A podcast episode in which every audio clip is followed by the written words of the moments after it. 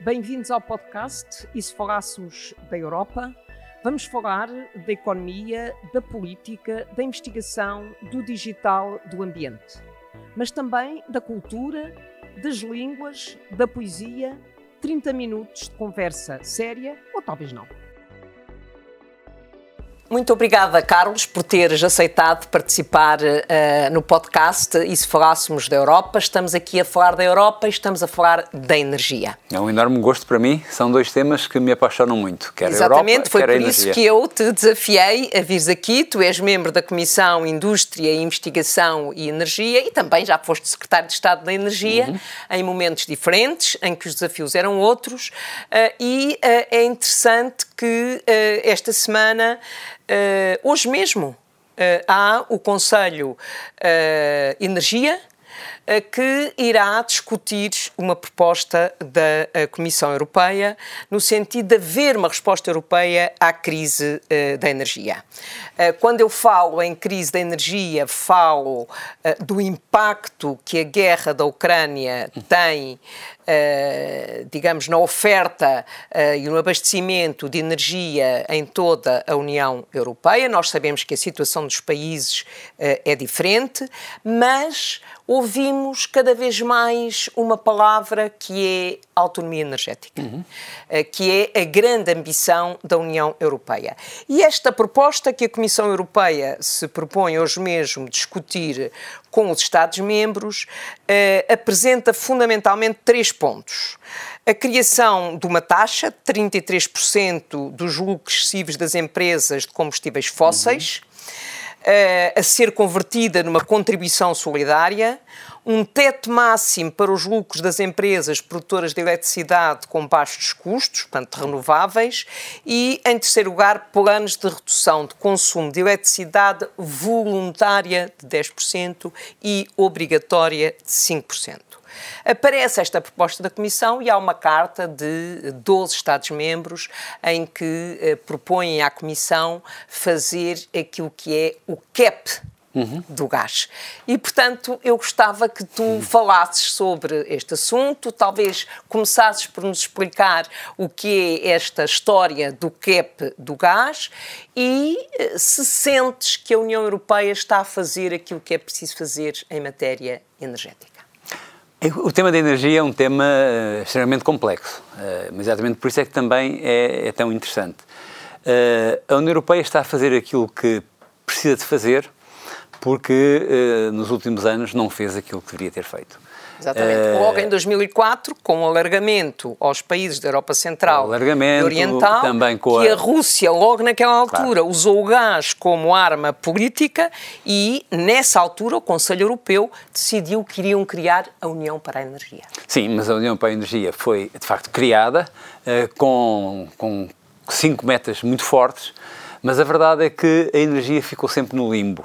Entre, nunca foi verdadeiramente assumida como uma união, Uh, do ponto de vista geopolítico e geoestratégico, a energia é muito importante. Uh, vimos, aliás, que uh, a seguir aquilo que nós desejamos que nunca seja usada, que é a bomba atómica, a energia é de longe a mais potente arma que a Rússia tem, por exemplo, para fazer este afrontamento, esta agressão que está a, a, fazer ao Ocidente, e significa que os países, eh, sobretudo os países mais poderosos, sempre eh, foram muito ciosos das suas eh, próprias estratégias energéticas. Não há um melhor exemplo do que se há sempre o eixo Paris-Berlim nas políticas europeias, do ponto de vista energético, Berlim deixou de ter energia nuclear e, e Paris apostou tudo na energia nuclear, o que mostra bem a desunidade da União da Energia e mostra bem como essa desunidade na União da Energia foi aproveitada. Eu estou convencido que se tivéssemos feito aquilo que devíamos ter feito na energia, não tinha havido capacidade para a Rússia tentar uh, invadir a Ucrânia. Bem, mas sendo, eh, estando nós agora onde, onde estamos? estamos? onde estamos, estas medidas da, que foram anunciadas uh, pela, uh, pela, enfim, pela, pela Comissão Europeia uh, fazem, fazem pouco pela, pela autonomia estratégica, uh, fazem mais pela sobrevivência estratégica. Sim, é, verdade, é verdade, é verdade, é verdade, tínhamos é verdade, ter uma resposta que seja é, para hoje. É verdade, é verdade que o, a redução da a, a redução do consumo, Uh, através do aumento da eficiência, porque também há redução de consumo através da impossibilidade do consumo, que é o pior que há, da pobreza energética, as pessoas não poderem ligar, não terem dinheiro para, para se deslocar ou para ligar o aquecimento ou outro tipo de, de equipamentos. Portanto, a redução, a, a, redução pela eficiência, sim, contribui alguma coisa para a autonomia energética. Agora, os, uh, os, os, impostos, uh, o imposto sobre os lucros excessivos na eh, nos combustíveis ou os impostos para, para, definir também, os impostos ou as taxas para definir que não há uh, um preço também uh, especulativo na, mesmo nas energias renováveis, isso são sobretudo medidas, do meu ponto de vista, uh, ao lado da energia, que são importantes também, mas são medidas para, para que haja uma percepção que é muito importante por parte dos europeus, que, eh, havendo um custo forte em termos do uso, resultado do uso que, que, a Rússia está a fazer da energia para atacar, eh, para, atacar para atacar a União Europeia, que eh, o esforço é, é, pago de uma forma equilibrada eh, e que aqueles que mais ganhem redistribuam possam distribuir. Em Portugal, por exemplo, temos tarifas sociais no gás e na eletricidade. Acho que é muito importante uh, esse tipo de, de, de perspectiva, uh, não de uma visão fiscalista da questão da energia, mas mais na visão social de, não, isso não resolve nenhum problema da energia, resolve o problema da equidade na, no impacto em relação às questões de energia. Se não quisermos ter autonomia estratégica, mas fazer, ficando ainda fazer, antes de fazer outras coisas, mas eu vou, eu vou, eu vou voltar à, à questão da à questão do, do CAP, uh, que tem a ver fundamentalmente com o seguinte. Uh, a, a, energia, como disse há pouco, é muito complexa para a, a oferta, eh, sobretudo da eletricidade, eh, porque é, é, é mais, é, aplica-se mais à eletricidade, que é uma das formas de energia, não é? Há outras energias que não são que é por imitação dos preços, digamos. Mas, o, no caso da eletricidade, a eletricidade pode ser produzida com base em energias fósseis, com base em energias renováveis, várias, enfim, eu não vou enumerá-las todas, a energia nuclear, que é uma energia limpa e que, cuja definição de renovável é, é muito discutível, combustível ou, uh, ou através de uh, outro tipo de, de, fontes, de fontes energéticas. E a formação do preço porque a energia é, é um produto muito especial. Normalmente os produtos uh, são puxados, digamos assim, oferecem-se os produtos, o mercado, a procura adapta-se à oferta, a oferta adapta-se à procura. No caso da energia é diferente. No caso da energia nós temos que ter sempre uma oferta para a procura potencial. Ninguém aceita, não é aceitável, que se tente ligar um, um interruptor e, e, não haja luz. E, e, não se pode dizer, bem, agora voltamos daqui a uma hora, voltamos daqui a hora e meia, porque agora acabou-se a capacidade. Os apagões são sempre coisas tremendas. E como isso é assim, Acontece que uh, vão entrando no, na formação, digamos, da, dos preços? Não, ainda não no preço, na, na, entrada, digamos, na rede, certo. Para, dar, para, para dar resposta àquilo que nós estamos à procura. Vai entrando, se calhar, se for Portugal, primeiro entra a, a potência hidroelétrica, porque é, é, é boa, é simples, é nossa e é, e é importante, depois entra, entrará o vento, depois entrará o, sol e, e a certa altura ah, é preciso fazer o, o, a entrada final, digamos. E o modelo, o modelo de, de, de, enfim, de formação dos preços da eletricidade é que o preço do bolo, que é feito com ovos de primeira qualidade, segunda, terceira, quarta e quinta, considero que os de melhor qualidade são os mais verdes, é? Uh, é o preço do último ovo. O último ovo do omelete é que estabelece o preço da omelete toda. E uh, qual, o que é que, uh, qual é o sistema que, e em Portugal em particular, que temos, que estamos muito fechados em termos de, dos mercados uh, globais, portanto também não nos deixaram estar bem interligados ao mercado, ao, à Península Ibérica. Sempre é uma, é uma, é uma, é uma, é uma, ilha, é uma ilha energética. O que acontece é que normalmente nós temos que fechar o bolo eh, ligando uma central de ciclo combinado, que é uma central que queima gás, mas que tem uma característica que pode queimar, deixar de queimar, uma espécie de, de um grande fogão, e portanto que se pode ligar num momento, desligar no outro, e aquilo que normalmente acaba, acaba o bolo, até o omelete, é ligando o, o grande fogão a gás. E o preço a que esse último, essa última componente é, é, é cotada forma o preço do bolo todo. Certo. Ora, isso estava a fazer, está a fazer, como por exemplo, sei lá, as últimas semanas em, em França há, há 500 euros o megawatt de energia, em Portugal dá 150, 160, portanto, isso, porque fizemos o cap e vamos já ao cap, isso faz com que de facto o, a pressão sobre o gás, que os russos conseguiram induzir no mercado, uh, está a fazer com que a energia suba de uma maneira brutal, que, que impede as famílias de, de aceder à energia, as pequenas e médias empresas. Mas aí Portugal e, conseguiu negociar com a Comissão Europeia, Portugal, com a Espanha, uh, digamos, um mecanismo especial, uh, que aliás é dado como exemplo ao nível da União Europeia para a construção dos preços. Conseguiu negociar um mecanismo que só foi aceito... Chamado mecanismo ibérico. Um mecanismo ibérico, que só foi aceito dadas as especificidades do nosso mercado, ou seja, o facto de não, de não estarmos interligados verdadeiramente ao mercado, eh, ao, ao, mercado europeu, e por outro lado, eh, pelo facto de nós termos uma capacidade de incorporação de energias renováveis 27%. Que, de 27% eh, e na eletricidade mais, claro, 27% na energia, certo. Uh, que, que de facto é, é, é quase hum, incompreensível que, que o preço seja formado por uma componente que é uma componente que não é a componente maioritária na formação da, da nossa energia. Então, o que é que Portugal conseguiu? Conseguiu estabelecer que o, o, o gás eh, não podia subir, não podia ser entre, eh, subir eh, acima de um determinado preço por megawatt, eh, preço esse que permitiu que os preços médios da, da energia em Portugal e Espanha tenham sido 15% abaixo, abaixo daquilo que aconteceu na, na, União Europeia. Eu acho que nós me... muitas vezes não temos essa sensação, mas de facto essa negociação, esse acordo com a Comissão Europeia foi uma grande vitória, um grande foi sucesso uma grande vitória e, por parte do governo português, que beneficia claramente as famílias e, uh, e beneficia disso, beneficia do facto de quer Portugal quer Espanha terem feito uma aposta consistente, forte nas energias renováveis.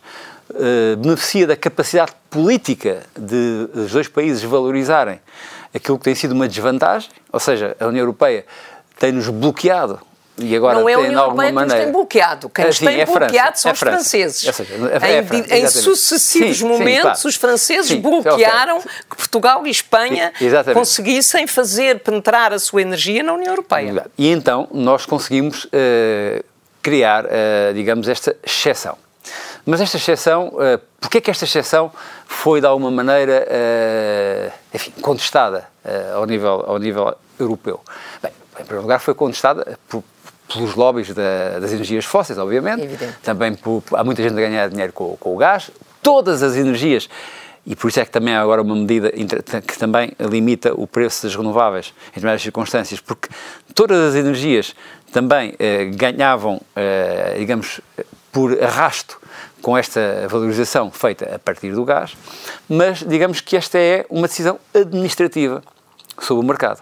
E Sim. o que eu acho que é necessário, e acho que é importante dizer. Era uma medida urgente e que tinha que ser fundamental, tomada, urgente, e felizmente chegou cedo. Fundamental, urgente, uh, que nós, deputados europeus, nós todos, uh, nós todos, S&D, nos batemos desde o primeiro momento, desde, desde, desde o primeiro momento. mesmo quando ainda uh, havia dúvidas sobre se seria uh, aprovada ou não, uh, nós aqui no Parlamento defendemos que ela devia ser aprovada. Claro. Recordo-me ter feito variedíssimas intervenções na Comissão, no plenário, no grupo político, portanto, nós sempre, sempre a defendemos.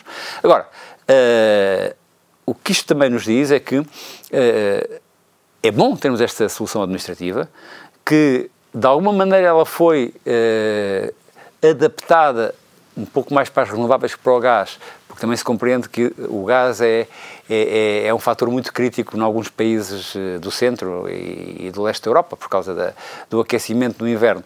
Mas foi de alguma maneira também já adaptada para uh, tentar travar um pouco o puxo nos preços ao nível da, do bolo global em toda a Europa, mas o que nós precisamos mesmo é de mudar o market design, não é de mudar, é de mudar a forma como estes preços se formam. Não, não, é, não é aceitável, a partir de agora, e que, e que vimos uh, o, o, que sucedeu desta maneira, como foi possível manipular, como foi possível manipular, não é possível uh, manter este modelo de formação de preços. E aí, vale a pena referir também a coragem política uh, que também aí o governo português teve. Coragem sim, política, sim, claro.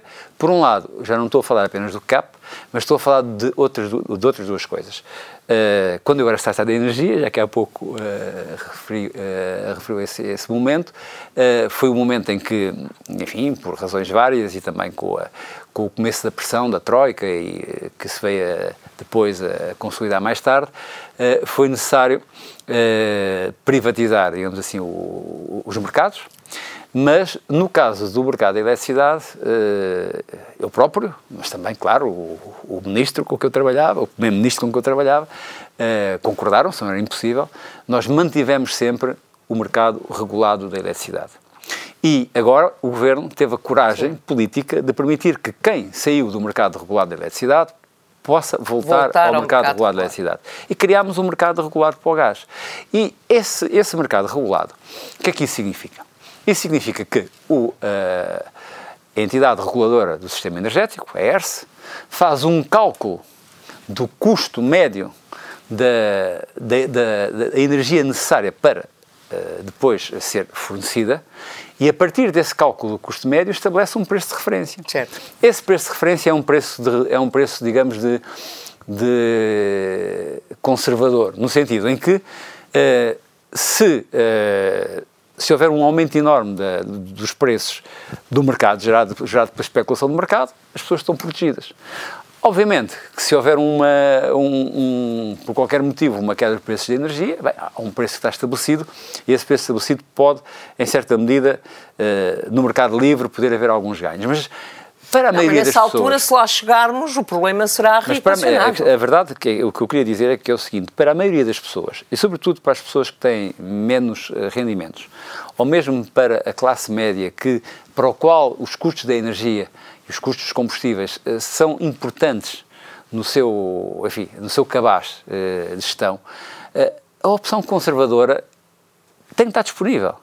Porque é, é, como, é como comprar títulos do Tesouro ou comprar eh, na Bolsa. Não, nós títulos... tivemos, e de facto o governo português, eh, essas duas medidas juntas, a questão da possibilidade das pessoas poderem voltar ao mercado regulado e a negociação com a Comissão Europeia na composição da, da digamos, do cabaz, do, de limitar o, o, preço do gás, que acabaste de explicar, eh, de facto são medidas que ajudaram a que a energia não tivesse um ritmo de crescimento como nós estamos a assistir noutros países da União Europeia. Lado, mas há uma questão que... Não, mas há uma coisa que eu quero dizer Sim. o seguinte, é que, por outro lado, os mercados, ou seja, a procura e o mercado, a procura, o valor, os futuros, tudo isso, também está muito, está muito indexado àquilo que são as condições específicas. Ou seja, uh, o, os lucros concretos uh, que uh, nós ouvimos muito em Portugal o lucro da Galp, mas o lucro da Galp não é um lucro só obtido em Portugal. A Galp, a Galp tem vários negócios, tem muitos negócios fora de Portugal.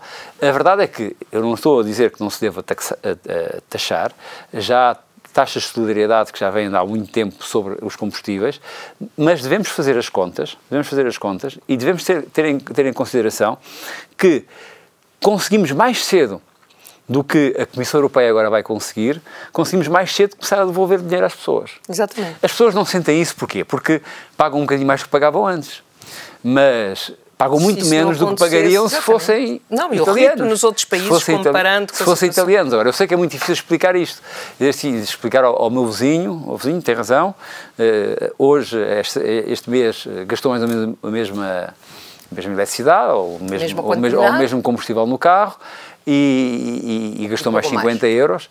Mas olha, com o seu nível de vida, com o seu, o seu, padrão, se fosse italiano, tinha gasto mais 200. Eu sei que, uh, com o mal dos outros, podemos nós bem, é o que se costuma dizer, mas a verdade é que houve muita mas, coragem Carlos, política. Como é que tu achas? O governo de, fez essas duas coisas e teve esse resultado e isso é positivo. Mas como é que tu achas que se pode combater a pobreza energética. Ou seja, evidentemente, com essas medidas, nós estamos a reduzir, digamos, a uhum. progressividade, o aumento da pobreza energética, mas ela continua a existir. Portanto, como é que nós podemos, que medidas é que o governo ainda pode tomar no sentido de combater a pobreza uh, energética, que é uma preocupação social de todos nós, digamos? A questão do, a questão da, do combate à pobreza energética coloca-nos um, sempre um problema importante que é definir, uh, primeiro, isso conseguiu-se também, e é um trabalho que conseguimos aqui no Parlamento Europeu, definir o que é pobreza energética. Certo. Portanto, isso, é, isso é, importante, é importante, e o conceito está reconhecido e é o Observatório de Pobreza Energética. Nós temos que conseguir ter um, temos que ter um modelo, um modelo com tarifa social, um modelo que, que ajude também, e é muito importante, e ainda recentemente eu escrevi sobre isso, sobre literacia energética e apoio concreto a que as pessoas consigam, uh, de alguma maneira, eu sei que isso não é imediato, mas terem, terem práticas energéticas que permitam, com o mesmo conforto, terem uh, faturas relativamente menores. Porque eh, eu sou completamente a favor, e não só em Portugal, não só na União Europeia, também nas minhas tarefas, por exemplo, uma das coisas que mais limita a África é o facto de termos uh, metade da população sem acesso sequer à energia uh, em muitos países e países até alguns com, com muito potencial para poder, com muita energia, não é? Mas, é mas, exatamente, mas, com, muito, com muitas fontes não, de energia. Não, não, aproveitam. Nós temos que pensar uma coisa, que nós não podemos, temos que conseguir ter uh, a capacidade, passa-se mesmo com, ao nível social hoje, é um grande desafio, é um grande desafio político neste momento, sobretudo para, para quem está à esquerda, não é? que é salvaguardar os mais uh, desfavorecidos, salvaguardar o, no fundo, evitar a pobreza energética, mas e evitar perceber, novos pobres. Mas perceber exatamente que isso não pode levar a, esticar a mancha, digamos assim, porque dentro dos, dos, não pobres há muita gente muito perto da pobreza, dentro da classe média há muita gente para quem um pequeno aumento pode fazer toda a diferença. E portanto nós também não podemos. Temos que ter a, a, a consciência e ter uma perspectiva de que este é um desafio da sociedade. E se na sociedade Uh, isso aconteceu, aliás, uh, com os coletes amarelos e na altura em que, em, em, que o, em que, o, Macron quis, uh, por razões, enfim, energéticas, aumentou muito as taxas sobre os combustíveis. Se na sociedade houver uma percepção de injustiça, ou seja, uma percepção de que uns estão a pagar para outros, é própria, são os próprios valores europeus e a própria, a própria uh, sedimentação do nosso projeto que fica em causa. Nós vimos, aliás, uh, isso ontem em Itália, uh, que é muito resultado, a votação que aconteceu ontem em Itália, é, é, muito resultado, e nós ouvimos certamente os discursos, é muito resultado da, do discurso populista simples e direto. Estão a ver? Vocês nós... estão a ver a vossa fatura é maior, é, é maior por, por três razões. É maior porque o governo governa mal, é maior porque o governo não vos paga, não vos subsidia a vocês, subsidia a outros, às tais elites, é e é também é porque paga aos imigrantes. E é também porque paga aos imigrantes. É por isso que é muito importante que não se criem novos pobres, em matéria, estamos a falar especificamente na questão da energia, não se criem novos pobres e se combata a pobreza energética, porque, como tu dizes, a pobreza energética é um conceito que está completamente definido e, digamos, há alguns que já lá estão, e há outros que correm o risco de mas, pertencer a esse Mas fazendo isso, é depois também importante, e isso não se faz por leis, porque nós não temos o direito a entrar na casa de cada pessoa, e, e enfim, mas, mas faz-se por pedagogia. Acho que é muito importante, por exemplo, que garantir o conforto, o conforto mínimo. Conforto uh, é muito importante garantir que nenhum jovem estudante uh, fica sem poder estudar porque porque, porque não tem luz. E é preciso ter, ter, ter bem a noção que, sobretudo os pequenos negócios, os, os cafés, as, as, PMEs, os ateliês, uh, são, são negócios, uh, quem conhece e fala com as pessoas, que têm 30% dos seus custos de produção, 40% dos custos de produção são energia. Entendo. E se eles falharem, repara, se, se um café fechar, não é só aquele café que fecha, é também as pessoas que deixam de ir àquele café e que ficam em casa e que, ou, se não tiverem tem dinheiro, não têm energia. Impacto económico e impacto social. Económico, social e energético. Exatamente. No conforto da sociedade. A energia é fundamental. Muito e, obrigada. E há uma visão progressista e socialmente sensível de olhar para a energia, que nem sempre é uh, a das respostas fáceis, mas é a das respostas melhores para as pessoas. Sim, muito obrigada, muito obrigada, Carlos, por teres participado neste uh, podcast e, sobretudo, por teres conseguido explicar como é que se constroem, como é que se compõe o preço da energia. Eu, eu que tenho tanta dificuldade em fazer uma omelete, falei como é que se faz uma omelete. Exatamente.